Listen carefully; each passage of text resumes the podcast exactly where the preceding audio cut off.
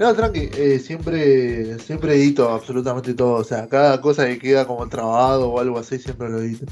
No, Vale, vale, genial. Qué profesional. Sí, sí. Bueno, pues listo, cuando quieras. No, ya está grabando hace 30 segundos, espera, a ver. Buenas tardes, acá nos encontramos con otro capítulo de Antisocial y Medio, otra vez con nuestro querido Joseas. ¿Cómo estás, Joseas? Hola, ¿qué tal? ¿Todo bien? ¿Y tú qué, qué tal? ¿Bien? Y acá andamos, tengo que entregar un parcial dentro de poco, así que con poco, Bueno. pocas ganas de vivir, pero Te deseo Oh. suerte y paciencia. Sobre todo Sí. paciencia. sí, encima es de filosofía, odio la filosofía, no me gusta. Ah, bueno, entonces mucha paciencia. ¿A vos te gusta la filosofía? No, no especialmente. ¿A vos qué te gustaba más cuando estabas en la carrera de historia? Pues la verdad es que me gustaba bastante una asignatura que era Historia de Rusia. Me gustaba mucho. Ah, ¿y ¿qué onda? Eh, era muy extensa, con mucha carga de material, porque acá justamente la estoy cursando yo ahora. Eh, Sí, pero, pero me gustó. El profesor era muy bueno Claro. y se hacía, se hacía muy, muy, muy ameno. La verdad es que, ya ves, tú fui a Argentina a estudiar historia de Rusia, sí. pero- Ah. Baña estuviste. Eh, ¿Perdón? Estuviste con Baña en clases. Es, eh, el profesor se llamaba, no sé cómo se llamaba. Era un pelado. señor. Sí, calvo con gafas, sí. Sí, sí, Baña, sí. Muy, Justamente lo muy- estoy teniendo. muy buen profesor. Sí, la verdad que sí, son muy buenas clases. Encima también está Claudio, que es el director de la carrera. Ah, bueno, todo Sí, esto. también vino. Vino a dar una, una clase o algo así, una charla, y también se nota que es un profesional. Sí, tiene una re historia, Claudio. Eh, si no me equivoco, hasta estuvo en la. En la Unión O sea, Soviética. Estuvo en la Unión Soviética y también tuvo que ver con Parlamento de la Unión Europea, una cosa así. Había estado chabón, una cosa así. O sea, es bastante. Sí, sí, no sé qué hacía ahí, pero algo estaba haciendo. No, no lo sé, pero el tío se sabe, se, se, no, se ve que es un profesional y que sabe, domina mucho el tema, ¿vale? No, obvio, sí. Y, ah, y se hacían algunos nexos con la época republicana de España en la clase de historia. ¿Lo nos mencionaron por casualidad o ni, ni ahí? Pues- y todo. No lo recuerdo especialmente, la verdad. No, creo que no. Bueno, lo importante es que nadie sabe dónde está el oro de Moscú. ¿Vos sabés? Yo no sé. Eh, sí, es un- una gran historia esa, la del oro de Moscú, sí. Eso se potenció mucho después cuando la dictadura, pero Claro, supongo que es como una forma de. de desprestigio. Claro, y aparte tenés tu enemigo ahí. O sea, no solamente de los rojos del país, sino ahora el de afuera que te robó. Sí, sí, la verdad es que lo del oro de Moscú, para el que esté escuchando y no sepa muy bien lo que es, bueno, pues la República en, un, en una compra de armas a la Unión Soviética, pues decide pagarle con el oro del Banco de España, que se lo llevan a Moscú y aparentemente desaparece. Y bueno, después cuando Franco gana la guerra, pues para justificarse un poco de la ruina económica que recibe y lo mal que, gestiona esa ruina, todo se ha dicho, eh, pues dice que parte de la miseria que está sufriendo España es por culpa de los rojos que han, le han regalado el oro a los rusos, básicamente, así a, a grosso modo. A grosso modo, no solamente que el país se destruyó en la guerra y que no quedó nada. Y que tardaron cuántos años en salir de eso, porque. Es que se gestionó muy mal la posguerra, Sí. porque normalmente un país, normalmente, estándar, cuando tiene una catástrofe, un pa- un de- una guerra, la reconstrucción normalmente es una época de apogeo económico. Porque claro, mm, la gente se ha muerto, hay trabajo, hay que- cosas que construir, se mueve la economía, como le pasó a Alemania en la posguerra. Eh, Aunque hay que ¿no? decir, aunque hay que decir Mm. que también el plan Marshall, por ejemplo, a Alemania le ayudó y a Sí, ustedes sí. también, pero a ustedes llegó tarde. O sea, tuvieron varios años de Claro, a, no- nosotros primero no nos llegó el plan Marshall, nos llegó después en forma de ayuda militar, eh, de Ah, equipamiento fue con- militar. no fue nada económico, así corte como Cla- no. eh, claro, no nada, nada importante, digamos. Y lo que pasa es que Franco tiene un plan después de la guerra, porque Fran- Franco es un, mm, absoluto ignorante de la materia de economía y demás, de cómo manejar económicamente un país. Y bueno, él tiene la idea de la autarquía. De España se cierra y nosotros mismos nos suministramos y nosotros mismos nos, arreglamos y bueno, eso resulta pues en un fracaso estrepitoso. Es más, España se salva de una hambruna tremenda gracias a Argentina, precisamente.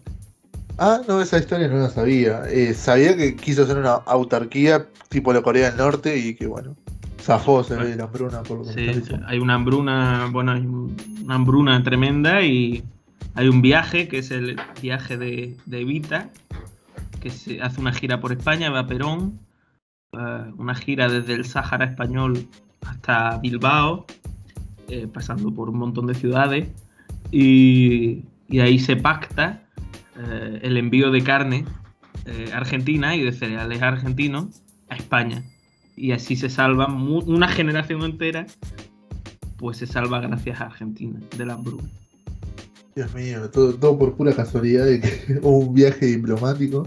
Claro, claro, fue, fue el viaje de Evita y vio todas las miserias de España y vio demás. Y Evita ayuda, pues. Ella interviene mucho para que se ayude a los, niños también, con la leche en polvo y demás. Y, después, pues, se hacen los envíos de carne y de cereales y demás. ¿Y cuándo empieza a salir España, digamos, de ese bache oscuro que, que genera el franquismo al inicio? Pues ese bache se supera, se empieza a superar cuando Franco, cuando influyen a Franco y cuando lo convencen de que los falangistas y los militares duros no sirven para llevar el país y decide dar un giro al liberalismo económico con unos intelectuales muy buenos, con unos ministros muy buenos y en los años, años 59-60 aproximadamente. o sea, sigue habiendo mucho intervencionismo por lo que sé en las industrias nacionales, pero... Sí, eh, pero ya es diferente. Claro, ya, por ejemplo, son ministros que son más jóvenes, que no son fascistas, que son eh, católicos, liberales, de derecha, pero mucho más moderadas, y esa gente, por ejemplo, ahí empieza el turismo, se atrae al turismo, eh, se crea el sueño ese de copiando el sueño americano, ¿no? De todas las familias se puede comprar su primer coche, eh, su primera televisión. En los años 60 es el boom económico español y eh, bueno, eh, en los años 60, desde, ya ves tú, desde el año 39 que acaba la guerra hasta el año 60, España es un auténtico desastre. barrizal, desastre, con mucha hambre, con mucha miseria. Y en el año 60 es cuando se empieza a salir. ¿sí? Y ya cuando se muere Franco y los años posteriores se viene mucho lío político, y bueno, ya por sí la cantidad de asesinatos es otra historia, pero económicamente ya no fue tan desastre. O sea, ya era otro... No, no. No, no. Económicamente ya a partir de los años 80, 90, con el dinero que nos llega también de los fondos FEDER, que son los fondos que da la Unión Europea para la cohesión territorial, para que no haya tanto desnivel entre los diferentes países, pues gracias a la entrada al euro también, por mucho que a mucha gente no le guste porque nos quitó soberanía monetaria, y eso es cierto, pero trajo también mucha prosperidad económica. Entonces, a partir ya de la entrada de la Unión Europea, España ya pega un salto cualitativo en todo lo que es. Aunque, aunque los años 70 y 80 son muy difíciles para España a nivel social, hay mucha conflictividad política, hay mucha delincuencia, hay mucho robo, hay mucho asesinato, mucho terrorismo, mucha droga, muchísima droga, es la época dorada de la droga, de la heroína.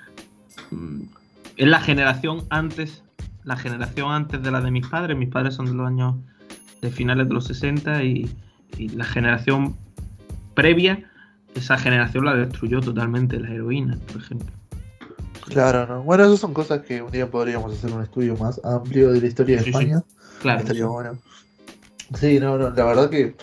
Bueno, acá en tema de crisis creo que todo el tiempo fue una crisis, así que no, no sabría decirte. Bueno, no, sí, sabría decirte un periodo donde no hubo crisis, pero nos, nos tildarían de kirchneristas y no, no es el Pero hay que reconocer eso, siempre. Bueno. No, es que la realidad es eso, o sea, cuando vives en un país que está profundamente en crisis hace rato, o sea, yo el 2015 no sé lo que no es una inflación de más de dos dígitos. Incluso de antes. Es que eso es muy delicada la situación argentina. Siempre es un país que sube y baja, sube y baja. Sí, ahora no paramos de bajar hace cinco años. Bueno, vos llegaste con. ¿Cuánto estaba el dólar cuando viniste?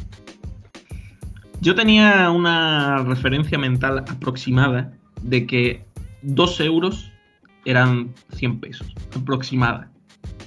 Eh, y ahora en Western Union, justo lo miré ayer, ahora te dan por un euro, te dan 230 pesos. ¿Qué? Ahora en Western Union, el cambio que hace Western Union cuando tú envías dinero a Argentina, está el euro a 230 pesos. No tiene sentido, o sea, ya de por sí no está esa plata, pero. es- o sea, supongo que es el, el euro blue blue. O sea, como, no solamente el euro blue. Sí, sino ese es el euro que se puede permitir Western Union para que la sigan usando. ¿Qué paja? Sí. Sí, no, sí, sí. bueno, a vos te conviene, en todo caso. Vos, Es, es- es o tremendo. sea, vos, eh, ¿cómo vas a hacer con el tema de la plata? O sea, vas a mandarla en pequeñas partes, digamos, para subsistir. Sí, a, a- yo pues, claro, a mí pues mis padres me mandarán mensualmente un poco. O, Claro. Porque si me envían todo el tirón o lo que tengo yo del tirón, pues no, no tiene mucho sentido, lo acabo perdiendo. ¿no? ¿Te imaginas el contrabando de divisas? Ah, ah, Igual no, no- hay problemas con eso. O sea, creo que hay como un límite, ¿no? De 5.000 euros como para pasar por el aeropuerto sin que te... Sí, por el aeropuerto son 10.000 euros de límite. Y por Western Union son 3.000 al mes, así que sin problema. No, claro. No, si saben a quién robarle, ya saben. Ojalá, ojalá llegara al límite, pero no. No, no. esa suerte. No, no, 10.000 do- 10.000 euros son como... A ver, ¿cuánto, ¿cuánto es el sueldo promedio en España? Pues el- te puedo decir el mínimo, porque el promedio lo desconozco, pero el mínimo ahora está en 950. Y lo quieren subir a 1000 ahora. Pero Yo el mínimo está en está. 950. Pensé que ya estaba en 1.200. No sé cómo hacen para subsistir en, no sé, uno que vive en Madrid, 900 euros me parece muy poco. No, en- no, en Madrid 900, 900 euros se te van el alquiler y poco más. Eh, por desgracia, el sueldo español sigue siendo bajo, Eh, eh, pero no tan bajo como los portugueses, que están en 700, me parece. O, y Lisboa es bueno. carísima, no tiene sentido. Sí, pero así, así viven los países mediterráneos, desgraciadamente. Sí, son precios totalmente dispares. Igual vos que fuiste a, bueno, fuiste a Portugal, ¿qué onda? ¿Cómo, cómo lo viste? Yo recuerdo que, los no sé si eran los libertarios o quien decía que Portugal la estaba pegando, pero no sé qué pasó ahí. Portugal, Portugal es un país muy interesante, es un país eh, en el que, bueno, los partidos de derecha serían partidos socialdemócratas en unos sitios. Y bueno, por eso yo siempre digo que en Portugal la derecha no existe en el plano político real. Eh, o sea, los, los dos partidos, los, los dos partidos mayoritarios son el Partido Socialista y el Partido Socialdemócrata. O sea, bueno. Y eh, es un país muy interesante que se desarrolla muy rápido, se está desarrollando muy rápido. Pero bueno, es que es un país muy pequeño, es un país muy pequeño, es un país que tiene las mismas, los mismos déficits que España, déficits industriales, déficit educativo. eh, También la bueno. población envejece y no tiene mucha población, o sea, como que no hay un crecimiento sostenido tampoco. claro, es que es- ahí. Portugal es complicado, complicado. Porque Portugal estaba medio bien, estaba en su época de apogeo cuando tenía las colonias. Sí, Las no. colonias se acabaron, pues en el 74 me parece, las africanas, o en los 70 las africanas, y en el 99 pierden Macao. Claro. Y se botó a la mierda. Igual, qué sé yo, es como.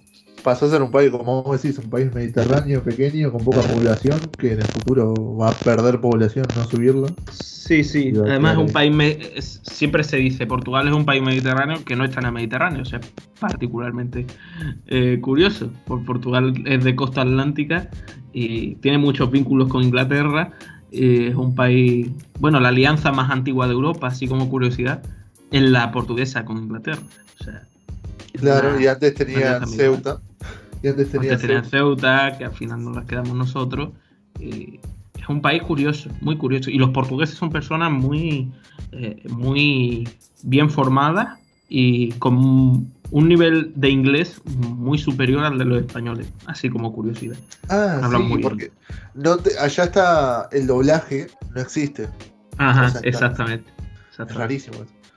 Cosa, cosa que en Brasil sí existe y es creo que no sé si no sé si igual era en Portugal o Brasil que había los doblajes pocos que había eran malísimos como, como de Digimon que no tenía sentido pero bueno, no sé, no, nunca vi televisión portuguesa, supongo que vos sí.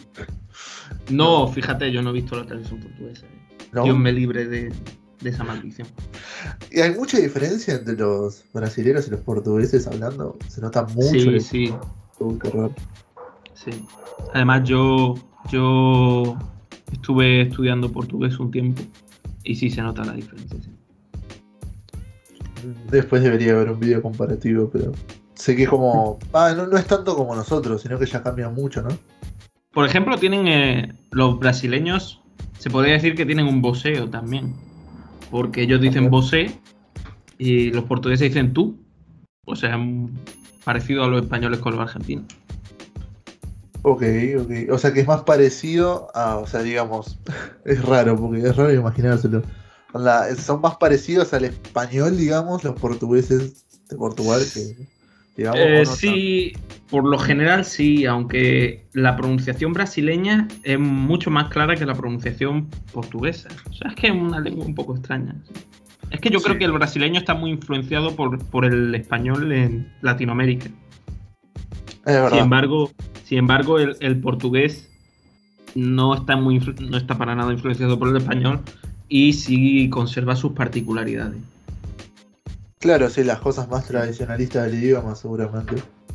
Y no me imagino el tema de la portuguesa africano, ya debe ser un mambo totalmente. Bueno, eso ya tiene que ser como, bueno, como el francés también, africano. Tiene que ser un tema. Bueno, ya de por sí el inglés, onda, es mucho más simplificado. Sí. Eh, las colonias. Son gente que, que quiere, o sea, que muchas veces quiere hablar sus lenguas regionales y demás pero no están contempladas por el estado en el que viven, entonces se tienen que manejar en esas lenguas que, claro, que les cuesta y hablar. Son complicados. Sí, además, por ejemplo, con el español mismo pasó en Guinea Ecuatorial. En Guinea Ecuatorial, sí. El tema de que. Allí hablan un español eh, bastante bueno, parece cubano. Claro, pero por ejemplo, sé que eh, en diferentes regiones del mismo país, que es muy pequeño, pero sin embargo tiene muchísima cantidad de etnias, sé que cada, o sea, como que tienen acentos súper locos. Es como, es muy parecido, no sé, a un colombiano que nada que ver, un lugar metido ahí, que es recóndito, tiene un acento colombiano, no tiene ningún sentido, ¿no? Es rarísimo. Pero bueno. Sí. Es, genial.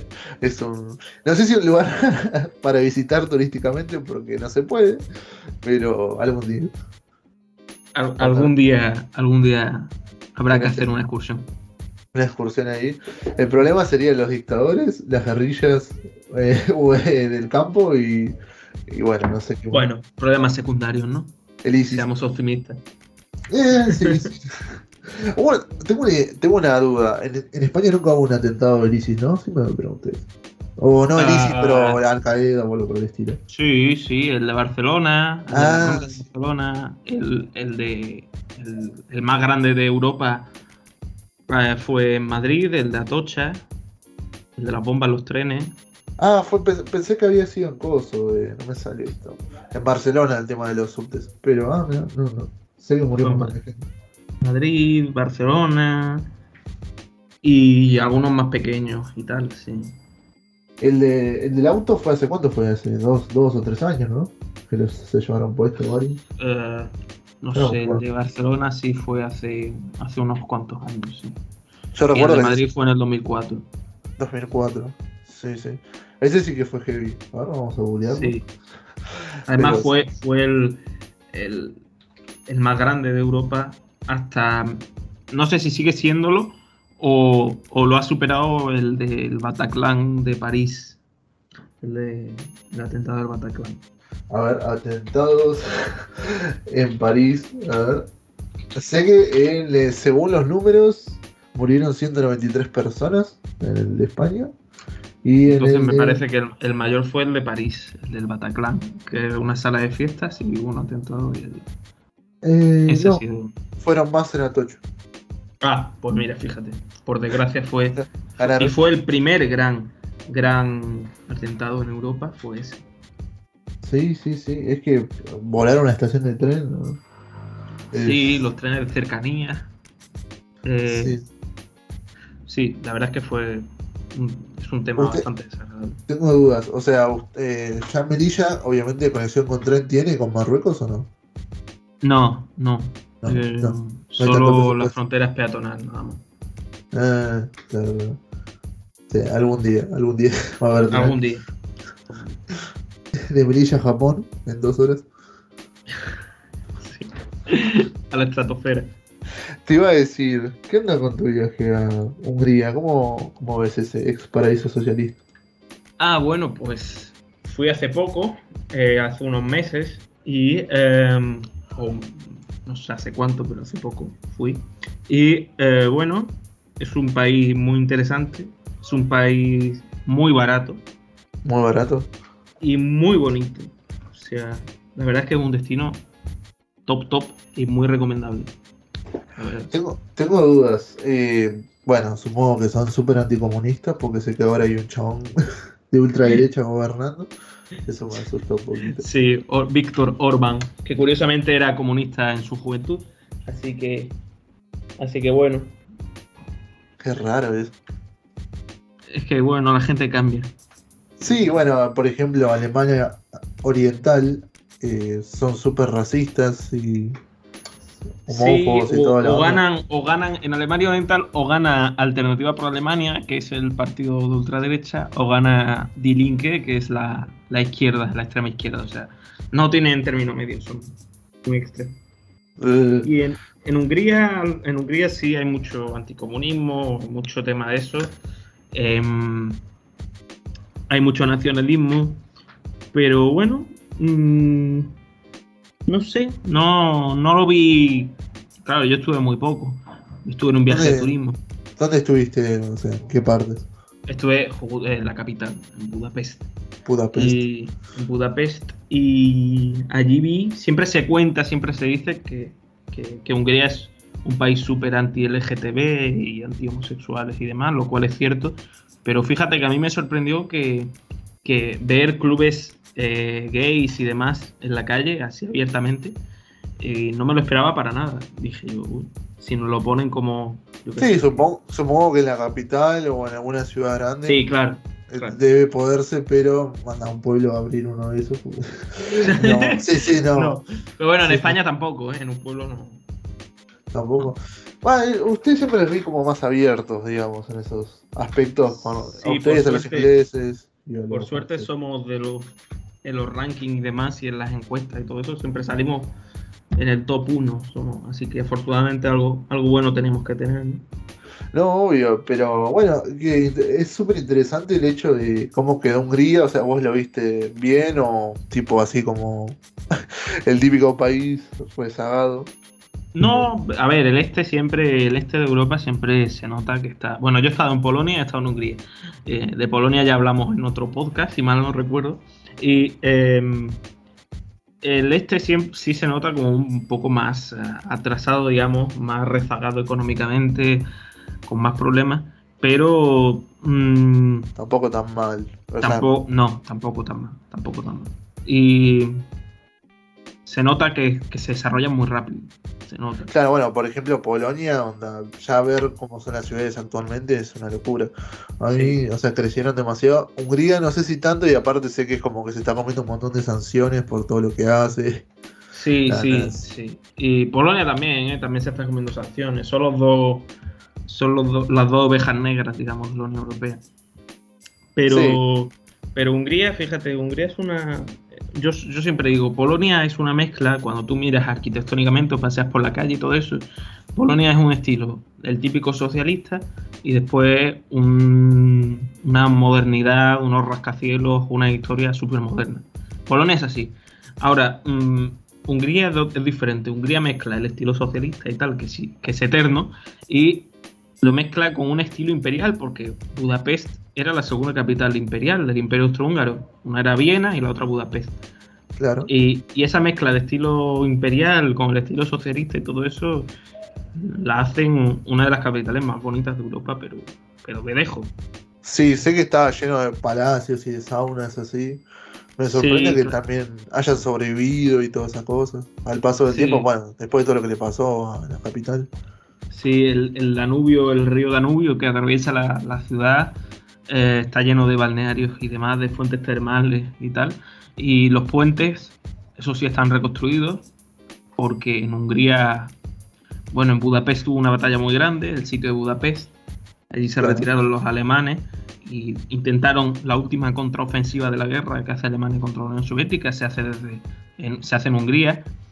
Eh, y eh, bueno, sí sufre mucho, pero como Varsovia está reconstruida y bueno, ahí está. Orgullosa, ¿no? Orgullosa de estar viva. Sí. Pero sí, bueno, bien. Oh, la verdad que me esperaba un, un panorama más negativo por el tema de las sanciones y ser tan aislados, digamos. No, no, fíjate que no se ve. Sí, se, sí es cierto que se ve mucha gente viviendo en la calle, pero eh, la gente siempre lo dice y no me parece tan. O sea, me parece que está al mismo nivel o un nivel muy parecido el tema de la indigencia con Madrid, ¿eh? Claro, sí. O sea, Supongo que todas las ciudades en sí sufren lo mismo en Europa. Sí, pero sí, sí, sí, sí. O sea, Madrid también está, España también está en mala situación y no nos queremos dar cuenta muchas veces. Y, y ese es un buen termómetro de las desgracias que pasan. Y es un buen termómetro para ver que ni ellos están tan mal ni nosotros estamos tan bien como creemos. O sea que- A ver quién es el, el mejor de los peores. Exacto. Pero, y fíjate, no usan el euro, usan el florín húngaro, que el cambio es 350 florines por un euro. Eh, está to- es todo muy barato. Eh, la gente no es tan antipática como en Polonia. Son gente muy agradable, por lo general. Claro. Se come muy bien. Eh, ¿Vos fuiste en bueno, avión o, o? Sí, fui, fui, fui en avión, cogí el avión desde, desde Málaga, Málaga, Hungría, son tres ho- Mara- Málaga, Budapest, son tres horas de avión y vuelta otras tres horas. Y- Bueno, bueno, mira, ya, ya tenés una parte descubierta de lo que es Europa, otra parte más, y ahora te faltan Sí. los países de los Balcanes. sí, Serbia, sí, Croacia. ojalá. Y, y Rumanía, a mí me encantaría Rumanía, la verdad, lo tengo pendiente. Ir a ver el palacio ese enorme. Eh, eh, Lo que siempre tuve duda, ¿ese palacio realmente está abierto o, o era un, un elefante blanco gigante? ¿no? Sí, el, el- el Congreso, el Parlamento de, de- de Rumanía eh, está abierto, está abierto, se puede visitar. Oh, el edificio civil más grande del mundo y porque el, el Pentágono es más grande, pero no es civil. Entonces el Ah. edificio civil más grande del mundo es el Parlamento de Rumanía. oh, qué copado. O sea, sé que obviamente está hecho, es como un, un simbolismo del nepotismo, ¿no? Pero es- está bueno, ¿eh? Hungría Eh, también tiene su parlamento, que es muy bonito, es precioso, y también es enorme, es enorme. Lo único que no llega al sueño de Ceausescu, que fue el parlamento rumano. Que ni siquiera lo pude disfrutar porque se murió antes de... Eh, exacto. No, no, no, se murió, la mataron. Sí. Eh, pero Lo murieron, sí. lo murieron, no. Sí. Pero bueno, es, es genial como. ¿Cuánto hubo? Una semana de protestas y ya lo liquidaron. Es como el momento Sí. justo, ¿viste? Es muy buena esa. Al final se, se, se le, se le cayó. Se le Se le cayó cayó, no solamente el pelo. Pero. tengo. eh, yo tengo muchas ganas de ir a Serbia. Es uno de los lugares donde tengo ganas de ir. Ah, sí. Pero eso sí es más turbina. Sí. Belgrado tiene que ser precioso, pero sí es un país que todavía no ha pasado el trauma. Nunca va a salir de ahí. Lo metieron tan profundo en el abismo de la tierra que no. O sea, Le va a costar mucho. Es que imagínate sufrir el castigo de bombas hasta qué año, hasta el 2005 por ahí. creo. Sí, sé. sí. Hasta 2000 algo, sí. No, no, 2000. y es una población totalmente traumada, donde quedaron muchos rasgos de lo que fueron las guerras todavía. Eh, que si bien se reconstruyó, obviamente nunca va a volver a ser lo que fue Yugoslavia. No, no, pero Jamás. Bueno, ¿vos, vos qué pensás sobre Yugoslavia? Eso es algo interesantísimo. Pues fíjate, Yugoslavia, en mi opinión, en mi opinión, es el uno de los pocos países del que se puede decir que el socialismo triunfó. O sea, es, es uno de los pocos países que se puede decir que el socialismo lo llevó bien. Eh, era un país que para el bloque del este, que no pertenecía al bloque del este, pero bueno, por asociarlo, eh, estaba muy bien, era un país muy avanzado, era un país eh, con unas universidades muy buenas, era un país con mucho turismo. Muchísimo turismo, sí. Además que tenía mucha belleza, ¿sabe? Por sí, las ciudades eran todas ciudades medievales, en la costa era increíble.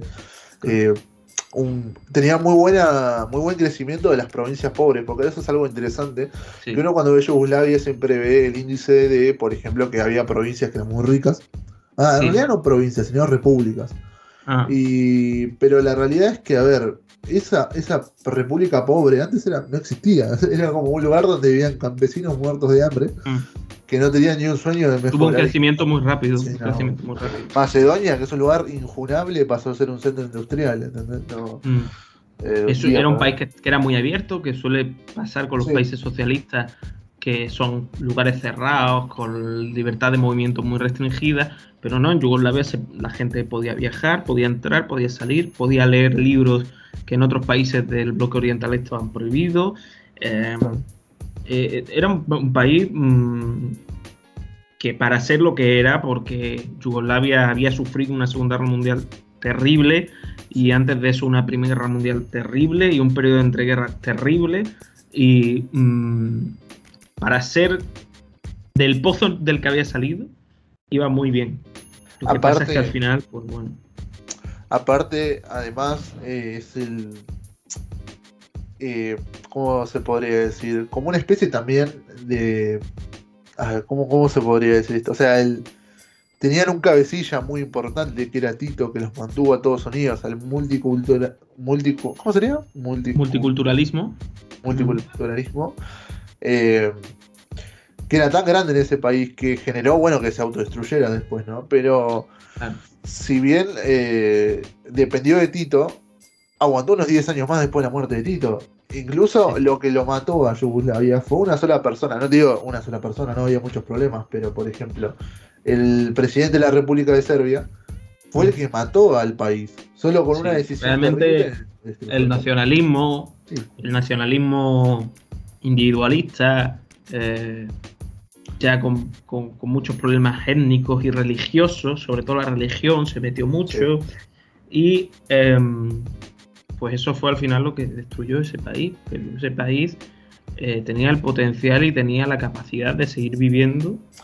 Claro, además ponete a pensar que después ya llegó un momento donde lo querían destruir, porque, o sea, por ejemplo, después de la independencia de Croacia, o sea, cuando se peleó con Kosovo que se quería separar, la OTAN los bombardeó hasta matarlos. Sí, sí, sí, y forzaba, decía, hasta que no disuelva Yugoslavia, yo no te voy a dejar hacer un embargo económico, no te voy a dejar asfixiar con todo lo que tengo. Y eso fue también. Desde el día 1, desde el día 1 en el que estallaron los conflictos con Eslovenia y con, y con Croacia, desde el día 1, eh, Alemania y, y, sobre todo Alemania eh, empezó a embargar económicamente a, Yugoslavia. O sea que eh, fue, es un tema complicado, un tema muy interesante para estudiar a nivel político y demás y es un tema con muchas sombras y muchas cosas que todavía, bueno, cuesta hablar un poco de ellas. No, obvio, también es por eso quiero que sea uno de mis temas de, de tesis, si algún ah, día se puede. Sí, centramos en eso porque está muy poco extendida la historia de ese país en, mm. en habla hispana, o sea, yo lo siento muy reducido lo que vi con respecto a eso. Así es. Y estaría interesante también una que me llamó bastante la atención el otro día leyendo con Vale, que fue sobre Bulgaria, la República de Bulgaria. Eh, nada, es, muy loco, era como un Silicon Valley, pero. el, punto tecnológico del bloque sí, este. Del bloque del este, estaba muy loco eso. Y aparte. ahora no, es nada. Yo lo. Claro, ahora no es nada. No es nada. no es nada, pero me parece un ejemplo también de que el socialismo funciona de esa forma. Ahí funcionó. Obviamente, eh, colapsó después de la caída de la Unión Soviética. Bueno, Sí. no pudo aguantar, pero con, en ese sistema, si hubiera durado un poco más, creo que. No sé, creo que a- al día de hoy podría seguir existiendo. Pero bueno, Mm. ya no existe nada de eso y no hace falta. No, eso fue ya fue un sueño, sobre todo para esos países que ya no son, es que no son nada, son páramos. Bulgaria es un páramo, eh, Moldavia, Moldavia es otro páramo. páramo. O sea, son, son, son países que ya no tienen ningún motivo, ninguna razón de progresar, están comidos por la corrupción, eh, la gente se quiere ir y no quiere volver, eh, no tiene ningún apego. Son países que no tienen ningún sentido. ya. Claro, vos fijate también cosas, o sea, por ejemplo Ucrania, mirá lo que es Ucrania ahora. Igual son, son, son países que son. que no tienen. Ucrania ahora es cuando está in- intentando recuperar su, su, su espíritu de nación, pero pff, muy No. Es muy difícil porque tenés una guerra inter- una guerra civil, tenés a Rusia que se volvió a apropiar de Crimea, que para mí Crimea es de Rusia, pero bueno, Mm, pues se puede debatir eso también. Eh, Y bueno, o sea, es un país que está destinado a autodestruirse de lo que ya de por sí ya está destruido. Porque con la Unión Soviética tenía un valor impresionante y un desarrollo terrible y se fue toda la mierda. Y ahora es un lugar donde nadie quiere vivir. Bueno, Exactamente. Sí, sí, sí. Y bueno, qué sé yo, por lo menos los que viven en Leópolis están felices. O eso, creo- eso quiero creer, porque están en la loma del orto y se lo robaron a Polonia. sí, al menos tienen la puerta más cerca para salir corriendo. También. Ay, Bueno, este fue un, un muy buen capítulo. Eh, la verdad que. ¿Querés agregar algo más? O... No, ¿O te parece eh, la verdad es que hemos hablado bastante de muchos temas y ha sido muy agradable. Gracias por, por invitarme nuevamente y bueno, Sí, esperemos A la que se, se pueden hacer más programas. Eh, incluso también nos quedan los temas de las elecciones acá que pasaron y muchas otras cosas más que van a venir más sí, se adelante. nos queda en el tintero. No, Sí. pero, pero bueno, para la próxima podemos charlarlo. ¿Quieres tranquilidad. ¿Querés mandarle saludo a alguien? Pues, pues mira, no sé si te escucha, pero, pero espero que sí, porque si no sería un mal amigo. Pero a Valen, eh, un saludo a Valen, si escuchan, que, que bueno que nos veremos pronto. Ah, sí, ya falta poco. ¿Ya sabés Ya. cuándo vas a venir? Eh, pues probablemente, probablemente en noviembre, que parece que ya abren. Ya falta muy poco. Y, y al que se fue a La Pampa también. Ah, sí, a, a Juan, sí. No sé si Juan. escuchó los podcasts, creo que no, pero bueno, se lo, se lo mando por escrito. Yo le mando un saludo a Mika, que espero que, la, que hayas escuchado el podcast también, ¿eh? y a Miri, que seguramente también lo escucha. ¿Te acuerdas de Esto es, esto es una prueba, esto es una prueba. sí, sí, una prueba, sí. sabe. Si después te dicen gracias por el saludo, ya sabes que te has escuchado. Sí, a, Bueno. a Milagros también otro. Sí, sí, sí. Ah, por cierto, es milagro, no milagros. El otro día me enteré de eso. Ah, fíjate. Sí, sí. Sí, es como un, un mini gag. El, el típico, el típico truco de los nombres en Sudamérica. Ya podemos hacer otro podcast sobre eso, podemos robar con eso. Bueno, pues un saludo y muchísimas gracias. Dale, nos vemos. Hasta la próxima. Adiós.